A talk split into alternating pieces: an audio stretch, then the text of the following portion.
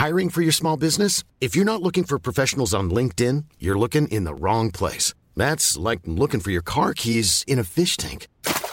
LinkedIn helps you hire professionals you can't find anywhere else, even those who aren't actively searching for a new job but might be open to the perfect role. In a given month, over 70% of LinkedIn users don't even visit other leading job sites. So start looking in the right place. With LinkedIn, you can hire professionals like a professional. Post your free job on linkedin.com slash people today.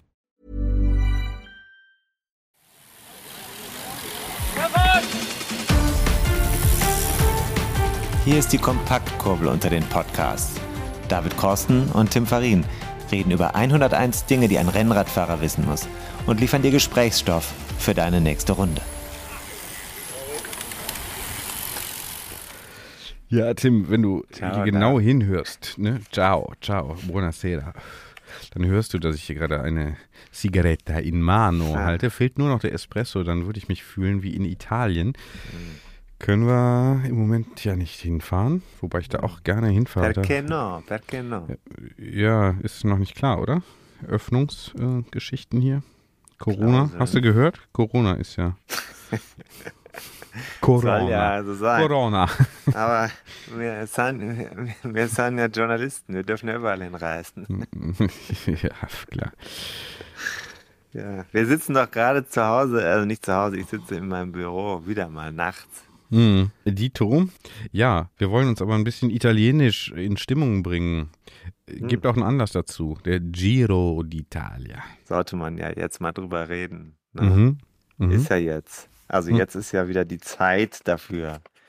Der Sommer kommt langsam nach Europa und südlich der Alpen geht das ja schon ganz gut los jetzt. Und ähm, da ist der Giro jetzt. Der Giro dran. findet statt und damit wollen wir uns jetzt mal ein bisschen beschäftigen. Auf und ab am Stiefel, Kapitel 59 deines Werks 101 Dinge, die ein Rennradfahrer wissen muss. Tu nicht so, als ob du das nicht mehr hören könntest. Ich, bin da völlig irrelevant. Äh, Unsere Hö HörerInnen haben keine Wahl. Die müssen das hören und sollten dann auch als Action Point sich notieren. Mail an tim at timfarin.de und direkt vom Autor ein Exemplar für 14,99 Euro. Gerne auch auf 15 Euro aufgerundet. Käuflich erwerben. Gibt auch eine schöne persönliche Widmung dazu. So, das war der Werbeblock. Seite 112, 113 sind wir jetzt. Ich hoffe, du hast das gelesen, Ich habe es gerade noch mal markiert. markiert. in meiner akribischen Vorbereitung auf, den, äh, auf die heutige Etappe. ja. Ähm, habe ich es gerade noch mal, Tappa, la Tappa. gerade noch mal äh, überflogen, äh, liederlich. Ich lese aber hier gleich am Anfang, also Giro d'Italia, ich sag mal als Laie, der ich ja bin, ich kenne die Tour de France und ich kenne den Giro d'Italia als große Radsportveranstaltung. Ne? Du hast schon mal das- davon gehört. Ja, das ist ja Gut. äh, schon mal so im, im, ich würde mal sagen, im kollektiven Bewusstsein äh, Mhm. sind das doch so Begriffe. Ne? Und Ja. du schreibst hier, und das, also der zweite Satz lautet direkt, doch eigentlich ist der Giro d'Italia das Gegenprogramm zu dem Riesenrennen im Juli, also zur Tour de France. Mhm. Warum Gegenprogramm? Ich meine, Tour de France, Giro d'Italia, zwei große Radrennen, warum Gegenprogramm? Ja, das kann man schon, muss man äh, schon sehr klar so sagen. Der Giro wäre gerne wahrscheinlich so wie die Tour de France, wenn er sich's aussuchen könnte. Aber da kommt er nicht hin, weil die Tour de France, darüber können wir uns ja demnächst mal unterhalten.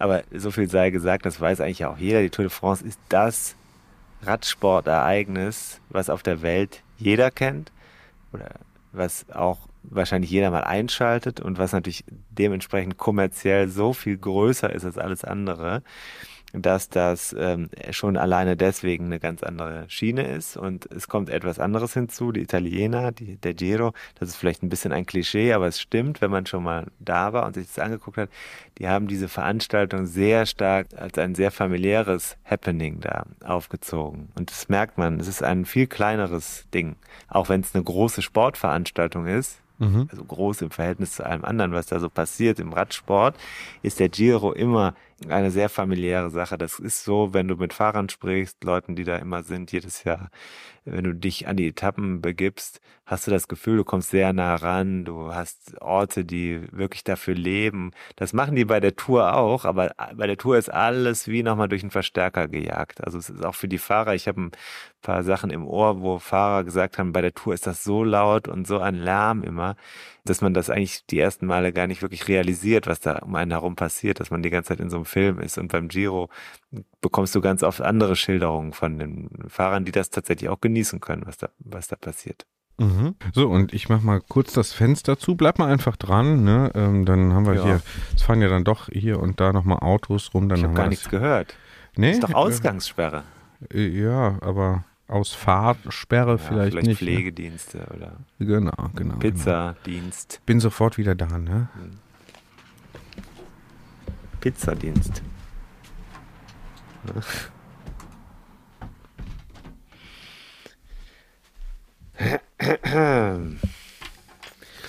So, jetzt ist auch da unentschieden. Du hast ja auch in einer Folge mal das Fenster ja. aufgelassen, ne? Wenn die Leser äh, also HörerInnen, die das jetzt, der erste Hörer, der weiß, in welcher Folge ich das Fenster aufgemacht habe oder zugemacht habe, Entschuldigung. Mittendrin, ne? Dann mhm. jetzt eine E-Mail schickt an mich, an die vorhin angesprochene E-Mail-Adresse, bekommt von mir ein Freiexemplar.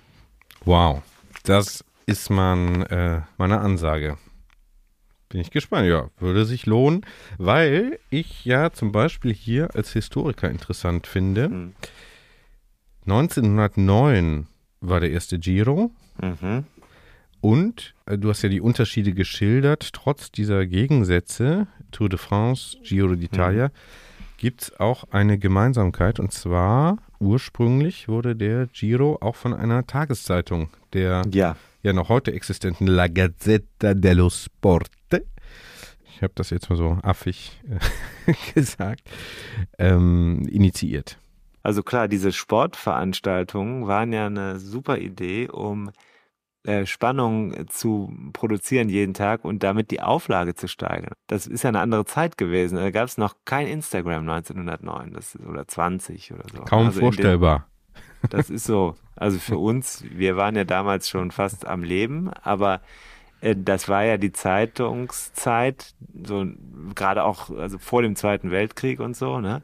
Ersten äh, sogar. Äh, ja, genau. Also diese Periode 1909 war es, glaube ich, vielleicht sogar noch ein bisschen, war das noch Avantgarde, aber dann äh, in den Jahren danach war es ja so, dass dann wirklich extra Blätter und so weiter veröffentlicht wurden, dass dieses, dieses, diese Information über die Verläufe des Rennens haben die Leute wirklich ja fasziniert und das Massenmedium Zeitungen hat sich damit mit so einem Rennen natürlich noch interessanter gemacht. Insofern war das, war das bei beiden der, der Ursprung. das mhm. kannst du ja auch, also die Organisation, die sind ja bis heute mit eben mit äh, ja, Presse verbunden oder hier in Italien in dem Fall ist es tatsächlich immer noch der Konzern RCS, der dahinter steckt. Das ist derselbe Konzern, der die Gazzetta herausgibt. Mhm.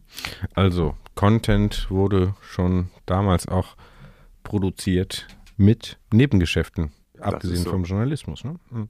Genau. Das ist natürlich manchmal auch ein bisschen lustig, wenn man dann sieht, welche Verquickungen es gibt. Ja, also ich durfte mal in so einem Auto mitfahren, wo ein hochrangiger Vertreter des äh, Konzerns RCS und der Chefredakteur der Gazetta vor mir saßen, die haben mich einfach mitgenommen. Ich brauchte einfach ein, äh, eine Mitnahmegelegenheit nach, nach einer Etappe. Und dann äh, fand ich das ganz lustig, also wie dann die, die Verquickungen da sind. So, ne? Aber ähm, das ist dann alles ganz nah an diesem Rennen dran. Mhm. Und jetzt schreibst du, das hast du ja eben auch schon gesagt, familiärer ist der Giro. Mhm. Jetzt steht hier aber auch, äh, der Giro war über einige Jahre auch drastischer als die Tour, also sportlich anspruchsvoller. Erzähl doch da mal so ein bisschen. Ist das heute noch so?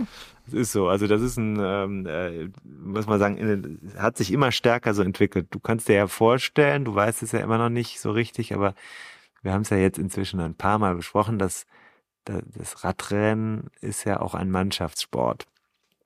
Und bei der Tour de France hat sich das in den letzten Jahren schon sehr stark auch herausgestellt, dass Mannschaften, die sehr gut als Mannschaften funktionieren, mit einem natürlich sehr guten Fahrer, als Kapitän, dort dieses Mannschaftliche sehr stark äh, nutzen können. Und beim Giro ist es, äh, wird es, versucht man es anders zu machen, indem man ein Profil schafft, das sehr stark darauf ausgelegt ist, dass Kletterer, also gute Bergfahrer, sich irgendwann mal absetzen oder in einen Schlagabtausch geraten. Und das ist jetzt in den letzten Jahren ganz oft passiert, dass beim Giro tatsächlich dann der Kampf eins gegen eins oder eins gegen eins gegen eins gegen eins ausgefochten wurde. Auf teilweise so dramatische Weise, dass die Führung von Tag zu Tag wechselte und dass wirklich die Individuen da stärker in den Fokus geraten sind. Das ist eine Sache, die man hier provoziert hat. Das macht man beim Giro mit einem einfachen Mittel. Was könnte das sein? Berge. Ja, und vor allem dieses Jahr, ich habe gerade nochmal in die Tabelle geguckt, die läuft ja jetzt, die, die Rundfahrt. Die haben dieses Jahr äh, zehn Bergetappen und haben acht Bergankünfte. Bergankunft ist natürlich immer so der Goldstandard der Bergetappen. Das heißt, es geht zum Ziel hinauf. Da gibt's dann auch keine Korrektur mehr, da gibt's keine Flachpassage hinterher mehr, kann nicht mehr in die Abfahrt gehen und irgendwie noch was rausholen, sondern da wird einfach darauf gesetzt, dass die, die da knallhart am Berg die beste Leistung bringen, einzeln es schaffen, eine Separierung mit den, von den anderen herzustellen. Und das ist natürlich das Ding. Also das ist diese, so schon eine sehr, ja, ist ein bisschen brachial, könnte man fast sagen. Also eine Methode zu sagen, wir schaffen mit unseren Bergen, von denen es in Italien ja viel mehr gibt, als wir alle wissen, überall im Land eigentlich. Das ganze Land ist ja voll mit Bergen, auch ziemlich hohen Bergen. Ähm, da schaffen wir ständig dieses Geklettere. Mhm. Und das geht sogar so weit, dass eigentlich, man muss auch ehrlich sein, also für Sprinter, die es ja auch noch gibt, also Leute, die ganz auf den letzten 200, 300 Metern ganz schnell sind, ist das eigentlich ein Horror. Viele brechen das auch nach, je nachdem, einigen Tagen oder Wochen ab, weil sie sagen, wir holen uns nur die Form für die Frankreich-Rundfahrt. Da haben wir mehr Chancen, um einen Tagessieg mitzufahren. Mhm. Okay, also ein bisschen anderes, äh, also deutlich anderes äh, Streckenprofil. Andere Fahrertypen sind da erfolgreich, einfach weil die Anstiege viel drastischer sind, viel häufiger auch sind als bei der Tour de France. Das ist auf jeden Fall so.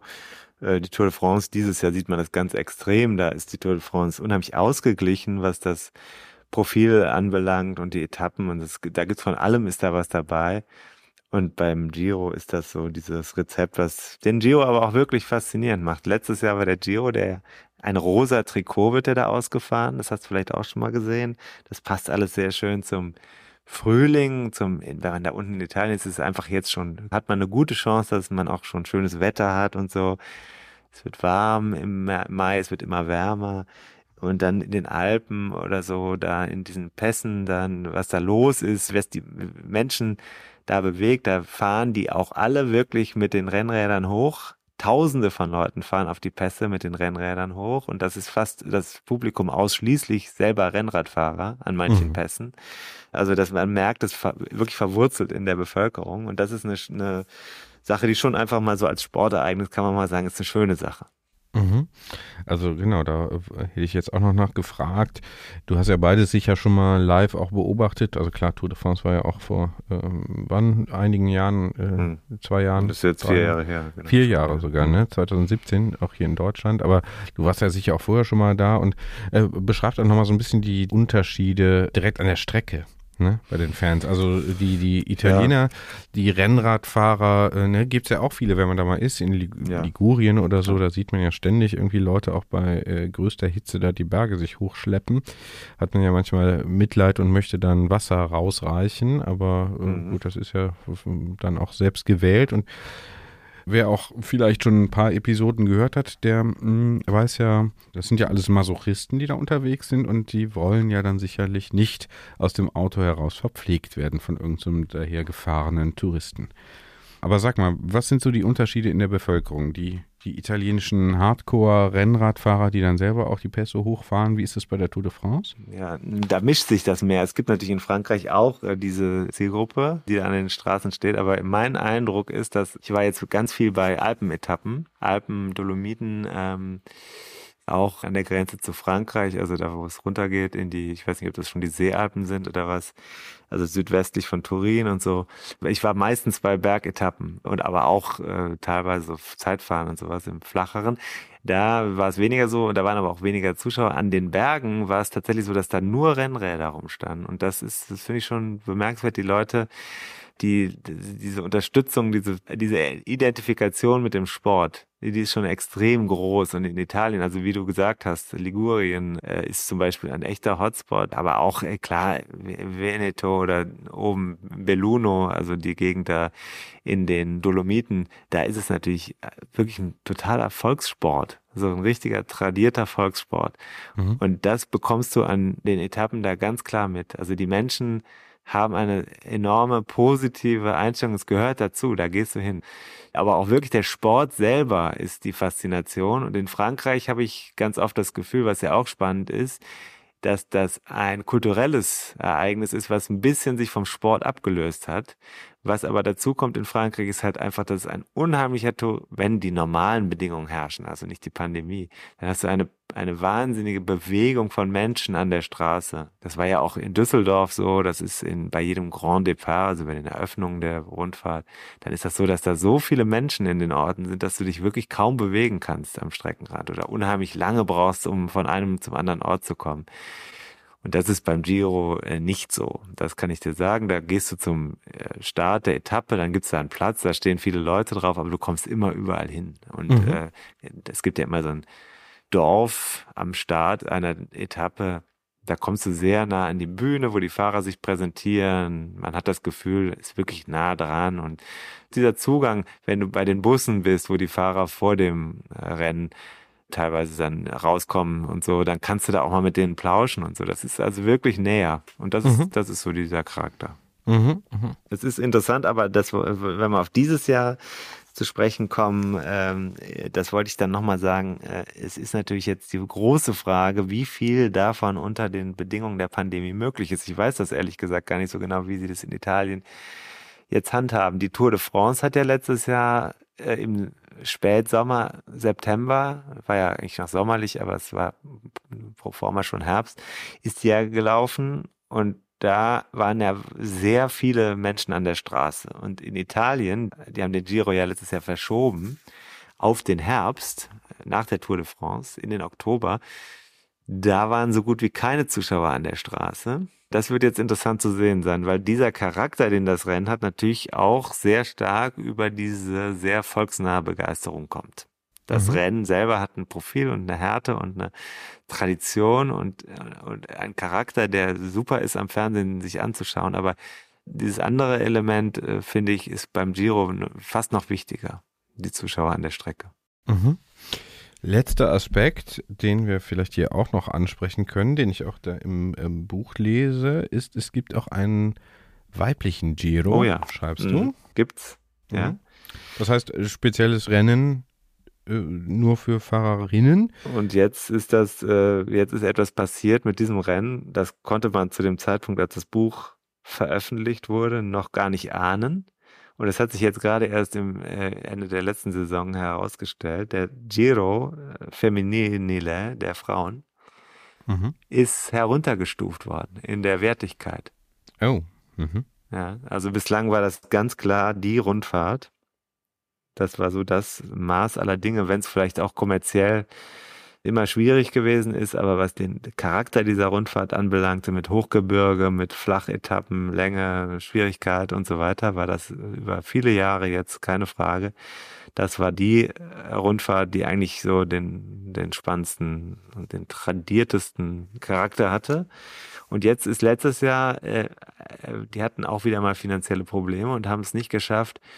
Die haben halt unter der Pandemie sehr gelitten, sagen sie zumindest, und haben es nicht geschafft, Live-Bilder ins Fernsehen zu bringen, wie sie es eigentlich müssen. Das ist so die Bedingung des Radsport-Weltverbandes, um den Status einer höchstrangigen Veranstaltung zu sichern. Haben die nicht gehabt. Und damit hat man am Ende gesagt, Leute, ihr verliert jetzt euren Rang. Das ist ein Riesenproblem, weil natürlich dann wiederum die besten FahrerInnen Fahrerinnen äh, da nicht sein werden dieses Jahr. Das ist jetzt, weiß ich noch nicht genau, wie es am Ende sein wird, aber äh, es ist ein riesen Nackenschlag, kannst du dir ja vorstellen. Also wenn dann die, mhm. wenn es dann heißt, dieses Ding ist plötzlich nicht mehr in der höchsten Liga, mhm. ähm, dann könnte das auch was Sponsoren und Stars und so weiter anbelangt schwierig werden. Es sei denn, auf der anderen Seite, man bekommt da wieder genügend Fernsehcoverage hin und mediale Coverage. Aber ich habe das nur gesehen bis zu dem Zeitpunkt, wo das runtergestuft wurde. Wie das jetzt gerade ist, ob die das wieder schaffen, irgendwie hochzukommen, weiß ich ehrlich gesagt nicht. Mhm, okay, gilt aber nur für den, nur in Anführungsstrichen für den weiblichen Giro. Das sind auch unterschiedliche Organisationen, also das darf so. man nicht ver verwechseln, okay. die sind auch nicht gleichzeitig. Mhm. Das ist äh, bei den Frauen eher so in dieser Zwischenphase zwischen, klassischerweise zwischen der, äh, oder am Anfang der am Anfang der Tour de France, so irgendwann dann, wenn die Tour noch nicht in der entscheidenden Phase ist. Das ist ein Sommerevent. Der Giro der Männer ist ja jetzt also ein Frühlingsevent, beziehungsweise in Italien könnte man so sagen, im frühen Sommer. Aber jetzt ist ja noch Frühling. Ne? Mhm, mh, Kommst du noch mh. mit? Ich komme noch mit, ja, ja, genau. Also Giro der Männer. Frühjahr und äh, Frauen ein bisschen später, unterschiedliche Organisationen und jetzt auch unterschiedliche Wertigkeit. Mhm. Leider. Okay, aber das wollten wir noch äh, auch erwähnen. Was müssen wir noch wissen?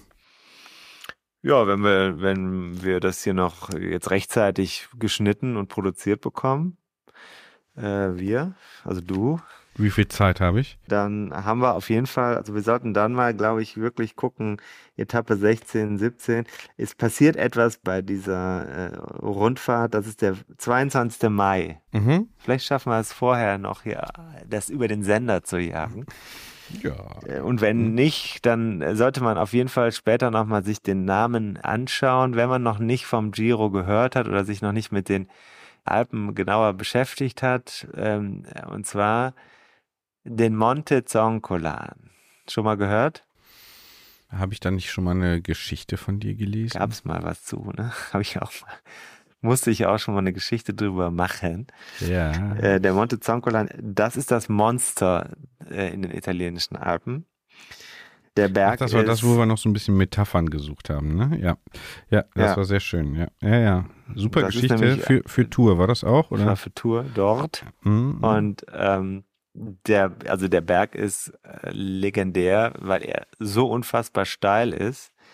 Und zwar von unten bis oben. Und er geht dann von, äh, ich gucke gerade mal, 538 Meter auf 1750 Meter. Der hat also Steigungen immer im zweistelligen Bereich, teilweise über 20 Prozent ich habe jetzt die Kurve nicht genau vor mir. Ich kann dir mhm. eins sagen, also der ist äh, maximal 27 Prozent steil. Ja, das kannst mhm. du dir das ungefähr, also 27 ist schon so steil, ja, dass man ja. manchmal das Gefühl hat, man fällt jetzt eigentlich hinten vom Rad.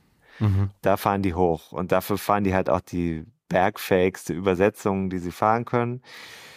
Dann ist wiederum erstaunlich, wenn ich das mal so sagen darf, in welcher guten Form die dann da oben ankommen wenn, nachdem die da Rennen hochgefahren sind. Mhm. Man kann, hat manchmal das Gefühl, die fahren, manche fahren da, die ja nicht vorne um die Spitze fahren, die fahren das irgendwie locker. Auch wo ich mich frage, wie geht das eigentlich? Die kommen dann da oben an, hauen sich da ein paar Gummibärchen rein, atmen durch und rollen dann runter.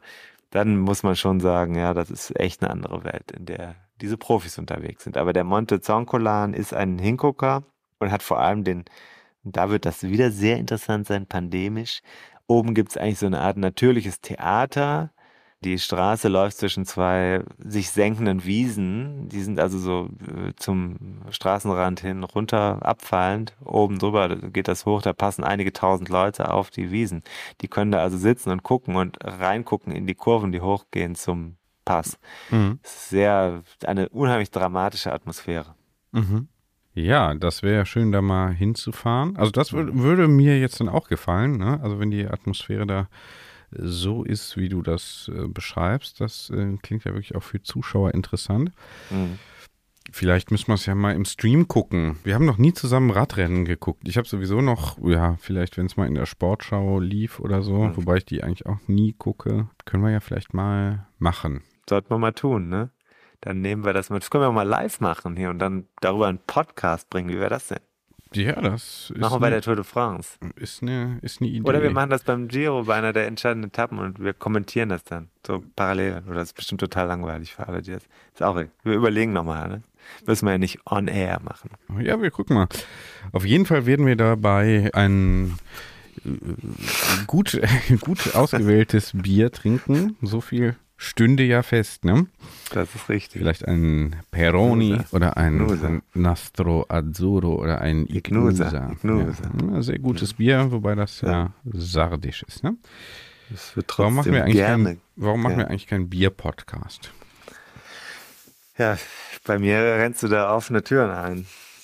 Ich frage mich das schon länger. In diesem Sinne, Chin Chin, ciao ciao, Ciao. Bis zum Ciao, nächsten Mal. David. Ciao, David. Ciao. Ciao, Ci Tim. vediamo, ci vediamo. ciao team, ci sentiamo, ciao, ciao ciao, ciao, Ciao. ciao, ciao, Ciao, ciao, ciao, ciao, ciao, ciao. ciao. Und da sind wir schon im Ziel dieser Episode von 101 Dinge, die ein Rennradfahrer wissen muss. Die Kompaktkurbel unter den Podcasts. Hast du Lust auf mehr Wissen, mehr Anekdoten, mehr Spaß und Inspiration für deine nächste Radtour? Dann kannst du ja mal nach dem Buch schauen. Das gibt es natürlich in gedruckter Form und als E-Book vom Verlag Bruckmann. 101 Dinge, die ein Rennradfahrer wissen muss. Überall, wo es Bücher gibt. Also im Handel und im Internet. Wir sagen Kette rechts und bis zur nächsten Ausgabe.